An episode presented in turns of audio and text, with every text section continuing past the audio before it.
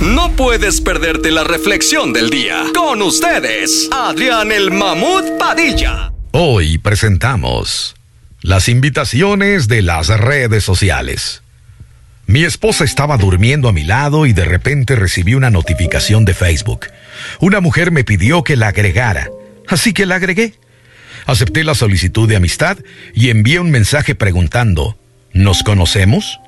Ella respondió, escuché que te casaste, pero no he podido olvidarte.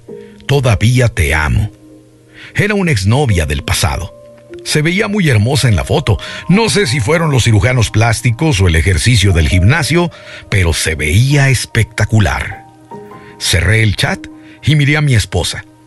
Ella dormía profundamente después de un agotador día de trabajo. Mirándola, estaba pensando en cómo se siente ella tan segura que puede dormir tan cómodamente en un lugar completamente nuevo conmigo. Está lejos de la casa de sus padres, donde pasó 24 años rodeada de su familia. Cuando estaba triste o molesta, su madre estaba allí para que pudiera llorar en su regazo.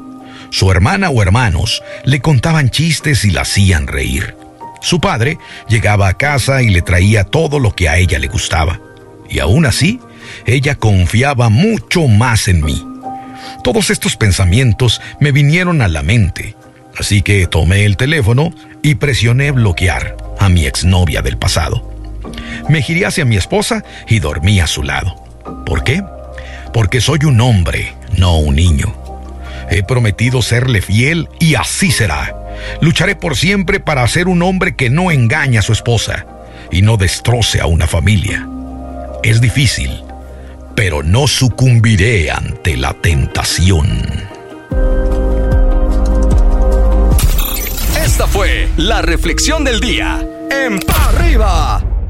Este contenido on demand es un podcast producido por Radiopolis Podcast, Derechos Reservados, México 2024.